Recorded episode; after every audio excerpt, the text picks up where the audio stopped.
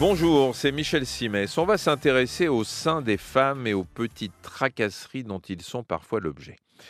Oui, mesdames, la vie est ainsi faite qu'il arrive un jour où votre poitrine n'est plus ce qu'elle a été. Vous la trouvez distendue, vous vous affolez d'y voir apparaître des vergetures, vous avez de sérieux doutes sur l'esthétique de l'ensemble, et ça vous pourrit la vie.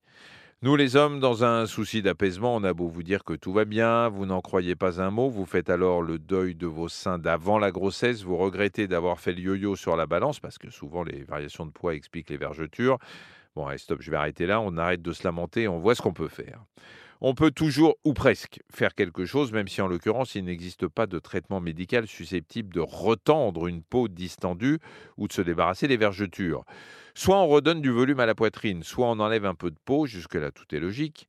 Alors, pour redonner du volume à la poitrine, eh bien, on utilise tout simplement des prothèses. On peut aussi procéder par l'hypomodelage, c'est-à-dire qu'on réinjecte dans les seins de la patiente sa propre graisse. Tout ça permet de redonner du volume, mais petit 1, ça ne fait pas disparaître les vergetures. Petit 2, ça ne fonctionne que dans le cas de seins un peu distendus. Alors, s'ils sont très distendus, eh bien dans ce cas, on enlève de la peau et on fait remonter les seins. On appelle ça une mastopexie. Ça laisse des cicatrices, mais on s'efforce de les placer à des endroits stratégiques autour de l'aréole ou dans le sillon sous-mammaire pour qu'elles ne sautent pas aux yeux.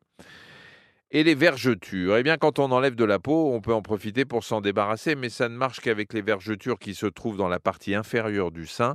Celles qui sont dans la partie supérieure le sont pour toujours.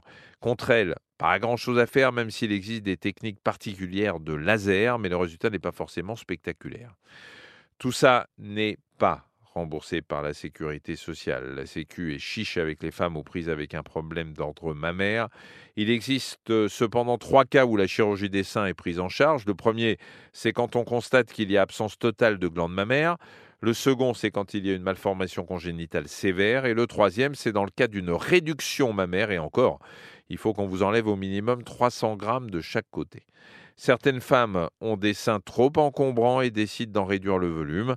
Je sais que quand on est un homme, on a un peu du mal à comprendre, mais que voulez-vous, ça existe. C'est comme les poissons volants ou les réductions du pénis, ça court pas les rues, mais ça existe.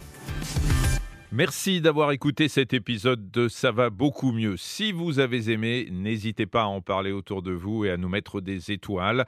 Retrouvez tous les épisodes sur l'application RTL, rtl.fr et sur toutes les plateformes partenaires. À très vite.